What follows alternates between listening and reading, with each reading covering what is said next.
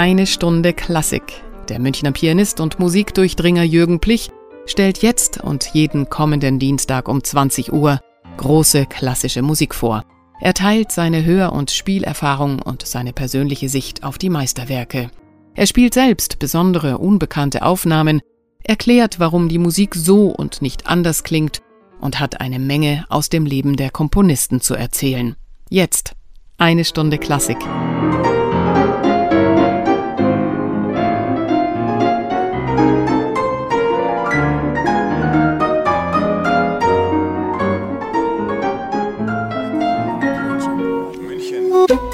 Radio München. Liebe Hörer, die heutige Sendung wird sehr persönlich und gleichzeitig total objektiv.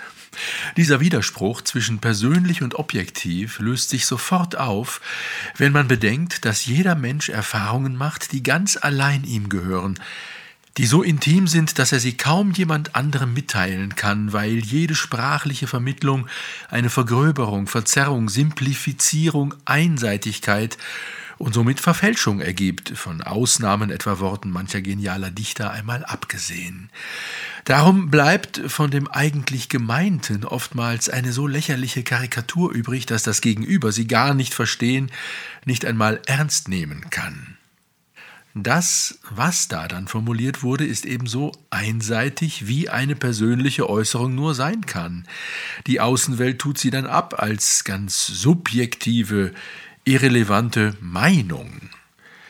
Die zugrunde liegende Erfahrung jedoch, um die es da eigentlich ging, die gehört zwar, wie gesagt, ganz allein dem Menschen, der sie machte, aber dieser Mensch ist ja gleichzeitig Teil eines kollektiven Bewusstseins, das in ständiger Verbindung mit der Wirklichkeit steht, weil es selbst Teil der Wirklichkeit ist. Der Mensch, der eine bestimmte Erfahrung macht, spürt genau, dass das wahr ist, was er da erlebt und sieht. Nur der Versuch der Vermittlung, macht das Große und Wahre klein und anfechtbar. Um dieses Spannungsverhältnis zwischen subjektivem und objektivem geht es in dieser Sendung. In der Ausübung der klassischen Musik ist dieses Thema von elementarer Wichtigkeit, obwohl in der Öffentlichkeit fast nie davon die Rede ist. Einem Musiker, der in seinem Musizieren seine für ihn absolut zwingende, ich möchte sagen einer Offenbarung gleichkommende persönliche Erfahrung formuliert, wird nicht selten zugerufen, was du da tust, ist subjektiv, willkürlich, nicht werktreu. Die musikalische Wissenschaft hat doch längst Richtlinien gefunden, die weitgehend objektiv sind. Tempo, Instrumentierung, Lautstärke, Artikulation lassen sich aus historischen Quellen erschließen. Dein subjektives Empfinden dagegen hat mangels Allgemeingültigkeit keine wirkliche Relevanz, darf für dich als Profi keinesfalls Richtschnur deines Handelns sein und gehört eigentlich nicht aufs Konzert. Konzertpodium. Liebe Hörer, Sie werden später in dieser Sendung eine Bach-Aufnahme hören, die ungefähr 1960 entstand. Mit der Kantate Widerstehe doch der Sünde für Alt-Solo, Streicher und Basso Continuo, die von dem hamburgischen Dirigenten Max Thurn geleitet wird, dem ersten Gründungsdirektor und langjährigen Leiter des Chores des Nordwestdeutschen Rundfunks, gleichzeitig Opernchorleiter an der Hamburgischen Staatsoper. Er nahm mit diesem Ensemble und vielen guten Solisten an die 100 Bach-Kantaten auf, Aufnahmen, von denen dank der unermüdlichen Arbeit des YouTube-Kanalbetreibers Rainer Harald, dem an dieser Stelle dafür herzlichst gedankt sei, etliche wieder der Öffentlichkeit zugänglich sind. Aber liebe Hörer, lassen Sie uns über einen Umweg zu dieser Aufnahme gelangen. Ich spiele Ihnen den Anfang der Kantate zunächst in der Aufnahme mit dem Collegium Vocale Gent unter Leitung von Philipp Herrewege mit dem Gesangssolisten Andreas Scholl vor. Es hat sich ja in den letzten Jahrzehnten eingebürgert, die Alt-Solo-Stimmen solcher barocken Werke mit Kontratenören zu besetzen, also mit Männern, die extrem hohe Stimmen haben oder sie mit Hilfe bestimmter Techniken sehr hoch führen können. Bach selbst wird für diese Solopartien Sänger aus seinem Knabenchor ausgewählt haben, die noch nicht in den Stimmbruch gekommen waren. Dass er bei der Komposition an Kastraten gedacht hat, die damals hochpopulär waren, möchte ich mir nicht gern vorstellen. Dass er aber etwas gegen Sängerinnen gehabt haben sollte, wenn sie zur Verfügung gestanden haben oder hätten, leuchtet mir nicht ein. Deshalb verstehe ich auch nicht, warum man ausgerechnet heute, im Zeitalter der Frauenemanzipation, diese Partien unbedingt von Männern singen lassen muss, die ihre Stimme unnatürlich hoch trainieren und das auch noch zeitgemäß findet. Aber sei es drum, darum geht es mir gar nicht. Worum es mir geht, das werden wir noch sehen. Hören wir zunächst einmal in diese Aufnahme hinein.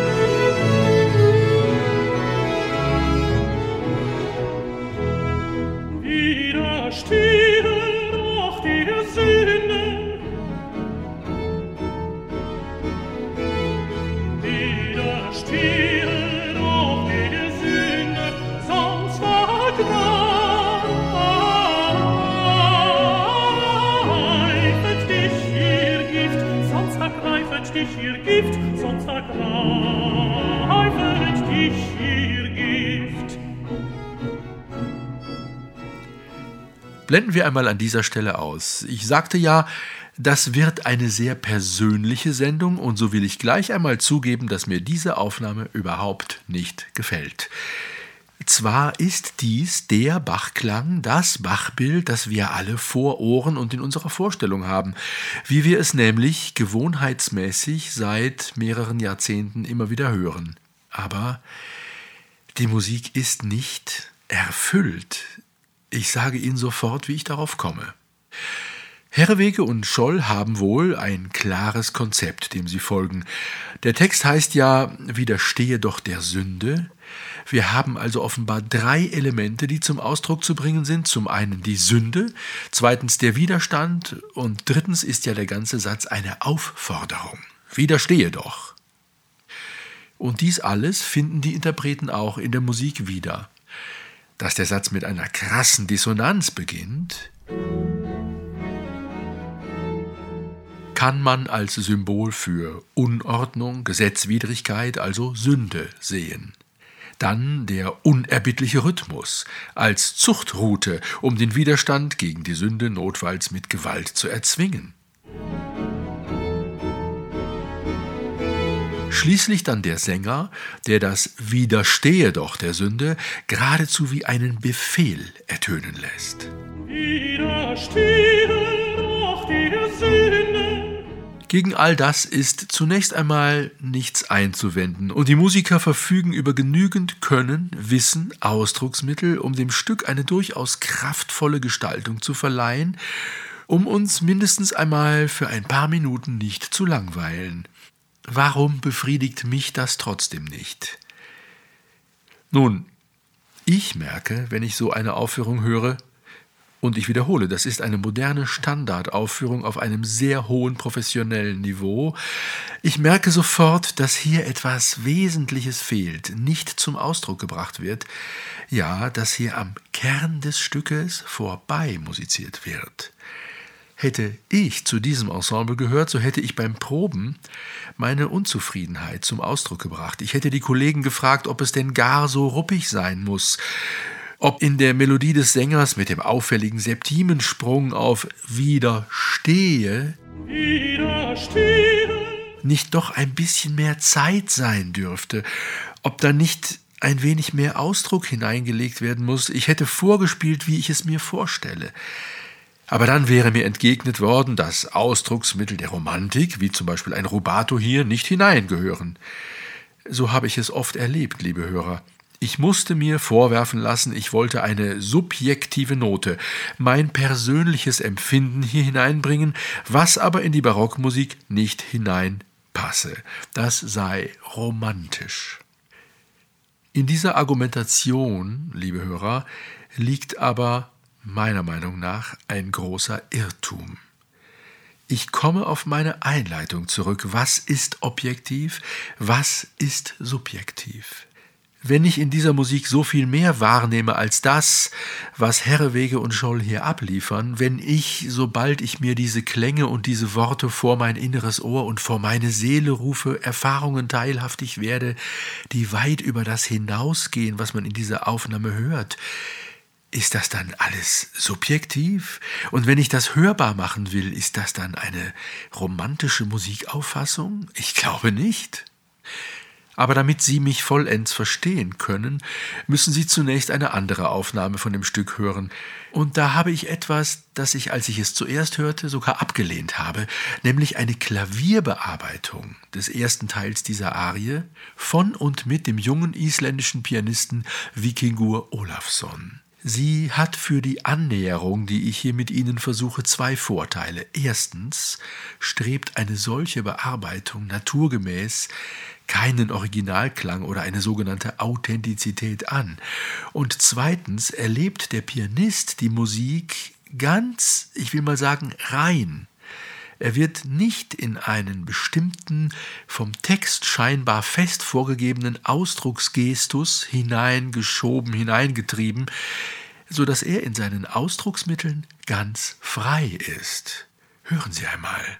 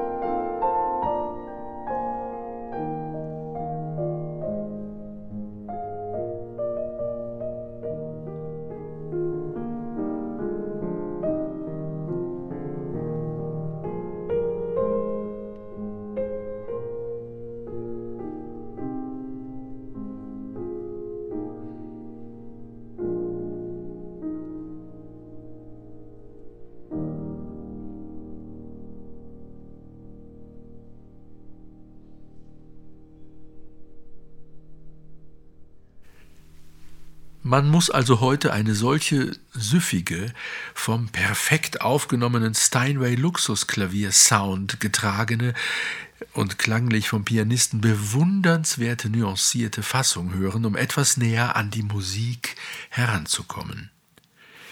Um nicht missverstanden zu werden, sage ich dazu, wenn Sie, wie ich zuerst, eine solche Fassung als unauthentisch ablehnen, so bedenken Sie, dass ich nur sage, wir nähern uns an. Immerhin ist es bemerkenswert, dass Olafsson es schafft, die Melodie sogar mehr singen zu lassen, als zuvor der Sänger Andreas Scholl.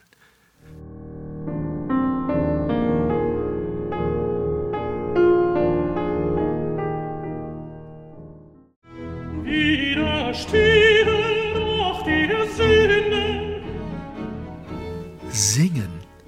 Das ist das entscheidende Stichwort.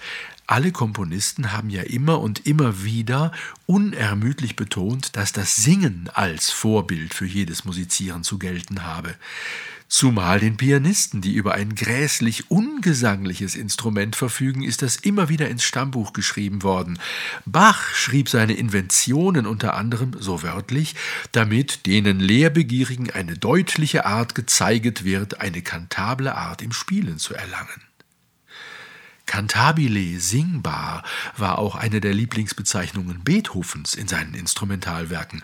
Und Schubert freute sich, als Zuhörer ihm sagten, ich zitiere, dass die Tasten unter meinen Händen zu singenden Stimmen würden, welches, wenn es wahr ist, mich sehr freut, weil ich das vermaledeite Hacken, welches auch ausgezeichneten Klavierspielern eigen ist, nicht ausstehen kann, indem es weder das Ohr noch das Gemüt ergötzt.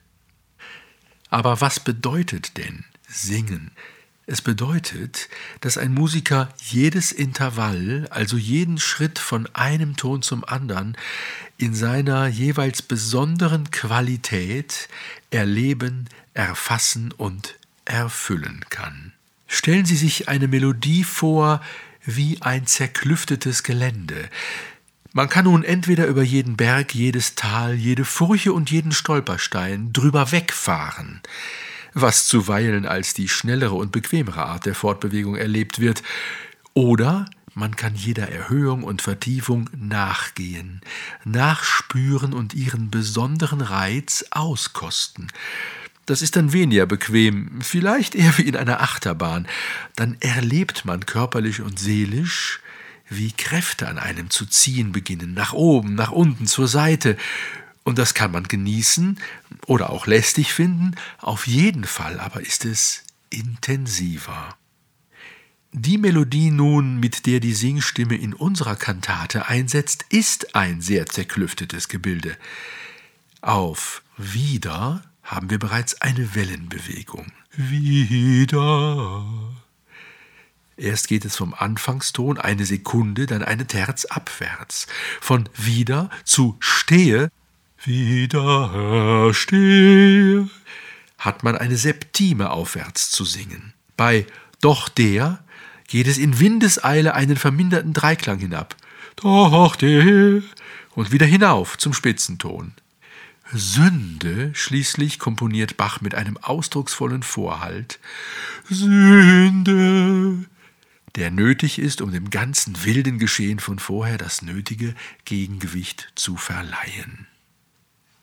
Noch schöner als bei Vikingur Olafsson ist das in der Aufnahme, von der ich schon erzählte, in der Aufnahme mit Max Thurn und dem Orchester des Norddeutschen Rundfunks. Die Solistin war damals um 1960 herum die Altistin Ursula Zollenkopf die so fantastisch singt, dass man sich nicht nur fragt, warum man noch nie etwas von ihr gehört hat, sondern auch warum sie eigentlich keine Weltkarriere gemacht hat. Sie war einfach Mitglied im Rundfunkchor und übernahm nur gelegentlich auch Solopartien. Hören Sie genau hin. Wenn sie die Septime, also den großen Aufwärtssprung von wieder zu stehe singt, dann schleift sie den hohen Ton ein ganz klein wenig an. Das ist aber keine Sängermarotte. Widerstehe doch der Sünde. Und jetzt kommen wir so langsam an des Pudels Kern. Bach hat in diesem Septimsprung ganz offenbar die Schwierigkeit, ja vielleicht die Unmöglichkeit der Sünde auch wirklich zu widerstehen, einkomponiert. In diesem Septimsprung steckt die ganze Verzweiflung des Sünders, der erkennt, dass das Widerstehen ihm gar nicht möglich ist. Das ist dann auch der Grund dafür, dass dieselbe Melodie beim zweiten Mal eine Quart tiefer wiederholt wird.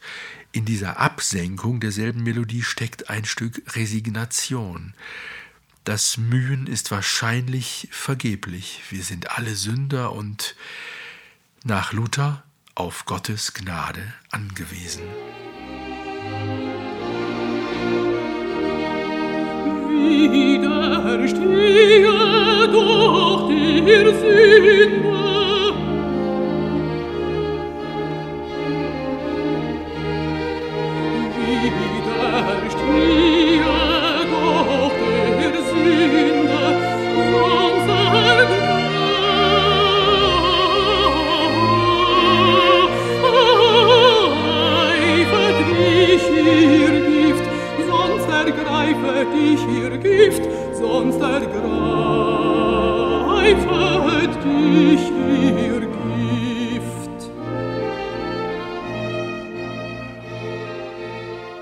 Jetzt haben wir den Anfang der Arie in der Aufnahme mit Ursula Zollenkopf und dem Hamburgischen Rundfunksymphonieorchester unter der Leitung von Max Thurn gehört.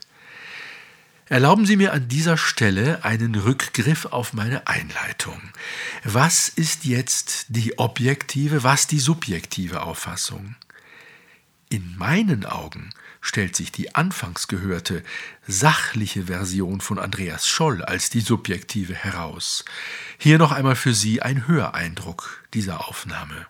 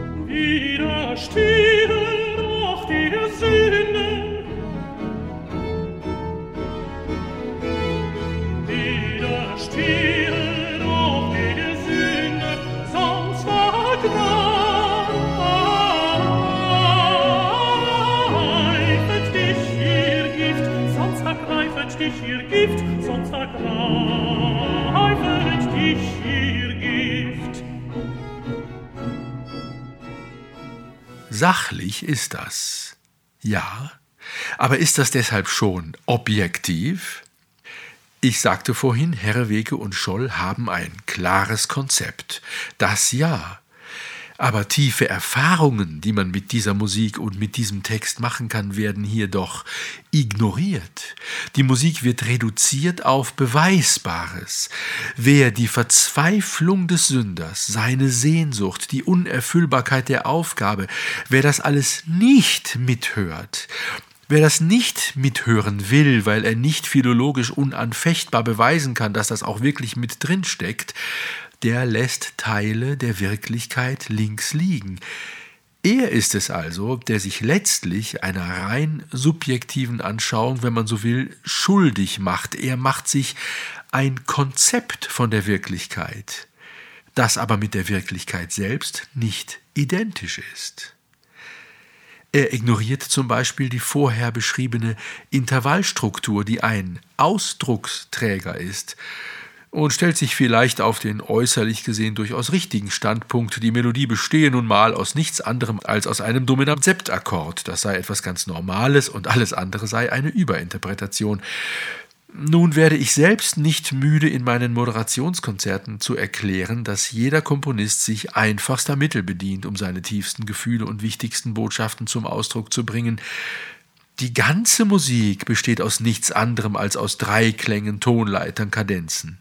Aber nur der, der auch an jeder Stelle den inneren Gehalt dieser konventionellen Bauteile aufspürt, derjenige, der jedes Intervall befragt, warum stehst du gerade an dieser Stelle? Nur der wird der Musik gerecht. Er ist es, der sich auf die Suche nach der wahren Objektivität macht. Und gelegentlich, im Glücksfall oft oder fast immer, trifft er auch. Über Max Thurns zahlreiche Bach-Interpretationen heißt es bei Wikipedia, die Aufnahmen werden heute auch aufgrund ihres unzeitgemäßen Stils nur noch selten gesendet. Der unzeitgemäße Stil, ja, das ist eben der, von dem ich hier die ganze Zeit spreche, der, der als romantisch und subjektiv verschrien ist. Aber fragen wir uns doch einmal und bleiben dabei ganz logisch, wie sinnvoll die Beurteilung unzeitgemäß in Bezug auf Interpretationen von Bachs Musik überhaupt sein kann. Bachs Musik wurde vor 300 Jahren geschrieben. Ist sie unserer Zeit gemäß? Wir sind an elektronisch verstärkte Klänge, an Riesenorchester, an Pop, Rock, Technomusik, an Dauerbeschallung gewöhnt und wir sind ungläubig, wir sind Materialisten. Was also kann an Bachs Musik überhaupt zeitgemäß sein? Für uns.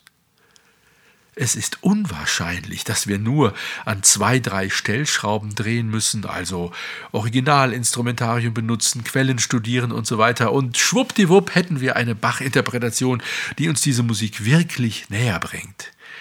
Nein, eine solche materialistische, vereinfachende Sicht wird der Musik nicht gerecht. So zu handeln heißt, die Musik unserem Zeitgeist zu unterwerfen.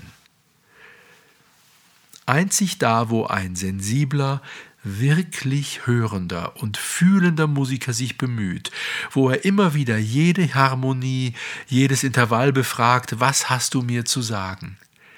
Und wo er sich und seiner Intuition vertraut, weil sie eine Wahrheit ist, da darf er hoffen, dass ihm gültige, objektive, im tiefsten berührende Musikwiedergaben gelingen. Und jetzt bin ich wieder am Anfang meiner Sendung, liebe Hörer. Ein Musiker kann nun die Erfahrungen, die einerseits ganz allein ihm gehören und die so intim sind, dass er sie jemand anderem mit Worten kaum mitteilen kann, und die andererseits allgemeingültig sind, weil er ja Teil eines kollektiven Bewusstseins ist, das ständig in Kontakt mit der Wirklichkeit steht. Er kann diese Erfahrungen nun mittels Musik mitteilen. Wenn er das tut, genau dann hat er seine Aufgabe erfüllt.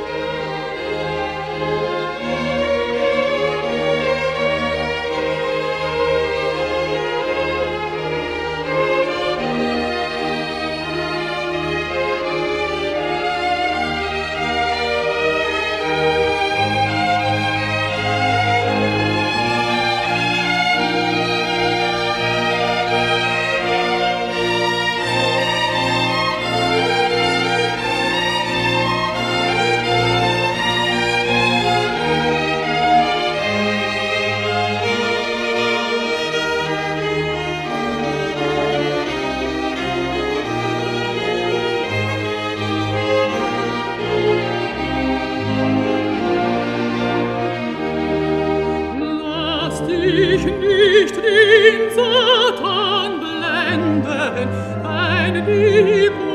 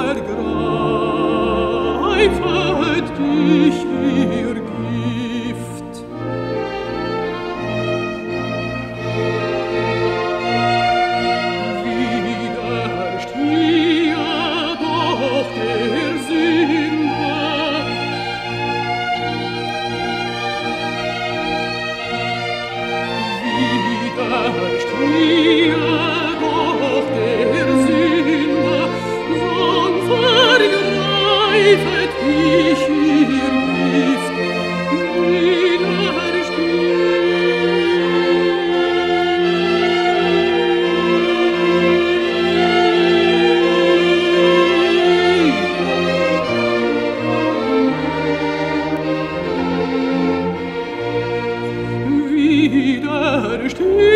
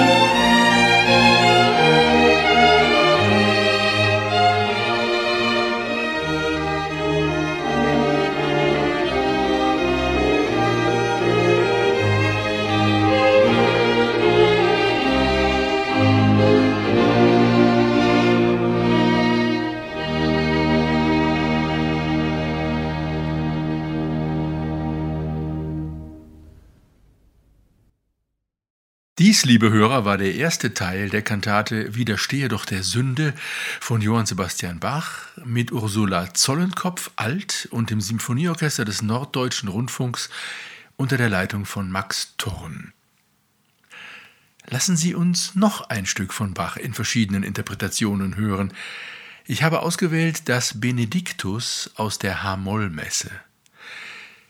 Unbestritten ein sehr guter Sänger, der seit Jahrzehnten Maßstäbe für die moderne Bach-Interpretation setzt, ist Christophe Prégardien. Und wiederum war es Philipp Herwege, der bei seiner Aufnahme der H-Moll-Messe die Tenorpartie mit diesem Musiker besetzte. Wollen wir in diese Aufnahme einmal hineinhören?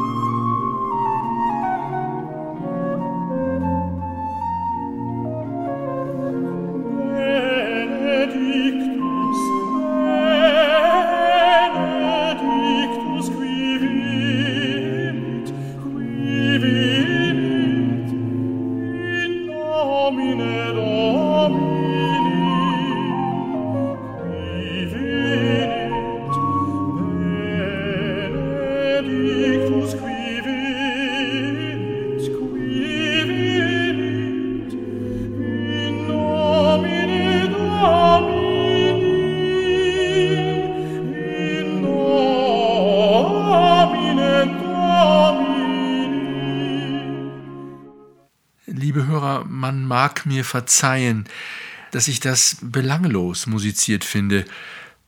Ich bin verdorben durch eine Aufnahme mit dem kanadischen Tenor Leopold Simoneau, der unter der Leitung des legendären Dirigenten Hermann Scherchen dieses Stück 1959 wie eine zärtliche Liebeserklärung an seinen Heiland sang, ach was sage ich, sang, es ihm zu Füßen legte, es darbrachte als ein Geschenk gleichwertig dem Gold, Weihrauch und Myrrhe, das die Weisen aus dem Morgenlande mitbrachten. Hören Sie vorab einmal, wie der Schluss der ersten Gesangsphrase einmal von Simoneau und dann noch einmal von Prégardien gesungen wird. Hier Simoneau.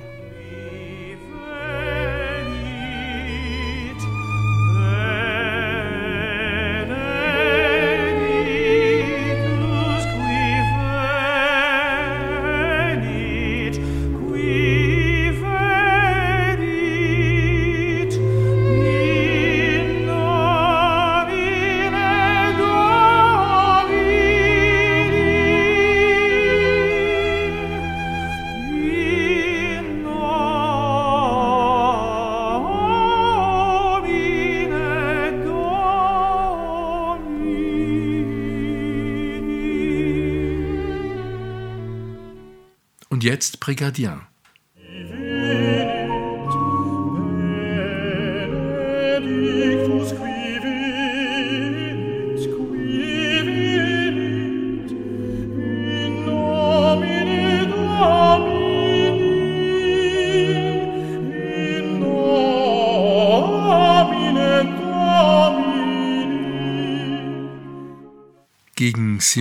Wirkt der an sich doch gute Sänger Prigadin, wie ich finde, brav, bieder, kurz angebunden und damit lieblos.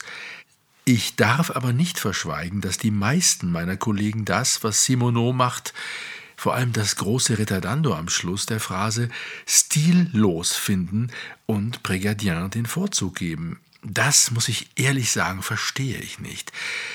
Ich finde, man kann sich da offenbar nicht von bekannten Mustern lösen, die man gewöhnt ist. Simoneau und Scherchen, nicht zu vergessen Willi Boskowski, der die Violine spielt, zeigen uns hingegen, was Bach da wirklich komponiert hat. Jeder Ton, jedes Intervall ist hier ein Edelstein, der mit größter Andacht und Frömmigkeit angefasst und gleichzeitig mit allen Sinnen genossen wird. Das ist für meine Begriffe ganz, ganz große Kunst. Ob das übertrieben ist, interessiert mich nicht. Es ist wahrhaftig. Da das Stück nicht besonders lang ist, haben wir Zeit, es zweimal ganz zu hören. Zunächst von Christophe Prigardien, dann von Leopold Simoneau.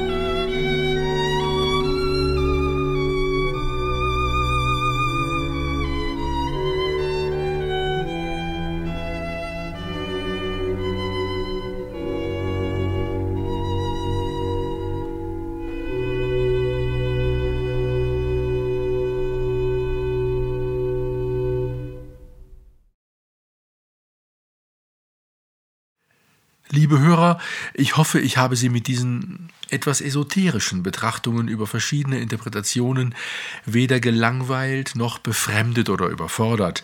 Schauen wir mal, ob es in der nächsten Woche wieder ein bisschen bodenständiger wird. Bis dahin grüße ich Sie herzlich. Ihr Jürgen Plich.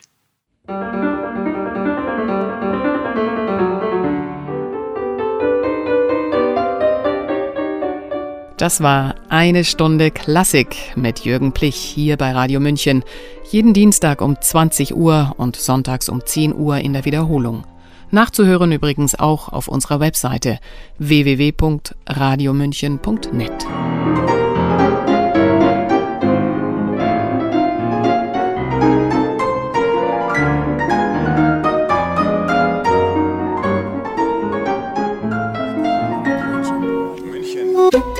Radio München